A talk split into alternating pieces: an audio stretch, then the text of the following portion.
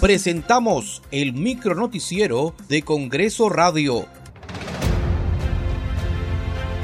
Faltan cinco días para el bicentenario del Congreso de la República. 200 años construyendo democracia. ¿Cómo están? Les saluda Danitza Palomino. Hoy es jueves 15 de septiembre del 2022. Estas son las principales noticias del Parlamento Nacional.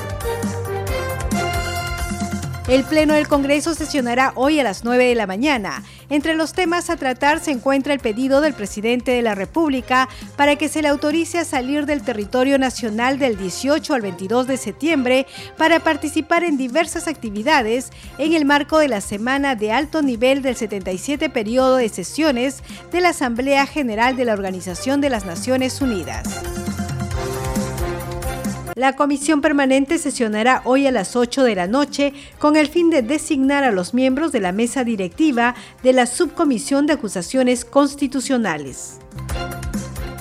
El presidente de la Comisión de Fiscalización, congresista Héctor Ventura, informó que se citará a la comisión al ministro del Interior Willy Huerta para que explique sobre la remoción y posterior reposición del coronel PNP Harvey Colchado de la División de Búsqueda de Personas de la Dirección General de Inteligencia.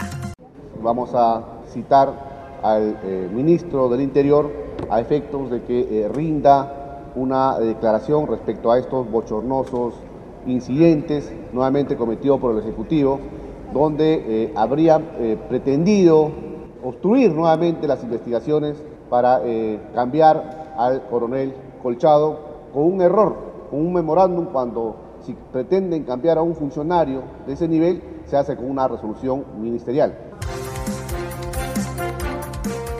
La Comisión de Comercio Exterior y Turismo aprobó por unanimidad la iniciativa legislativa que propone la ley que implementa el sistema braille en los sistemas turísticos en los restaurantes, hospedajes y transportes turísticos a nivel nacional. Muchas gracias por acompañarnos en esta edición. Nos reencontramos mañana. Pesca. Uncha illañan. Kamachiykama hatunwasi Ishkay pachak wata raymi chakuyninpaq. Ishkay pachak watañan llaqtaq kamachikuynin hunt'akunanpaq llank'arin.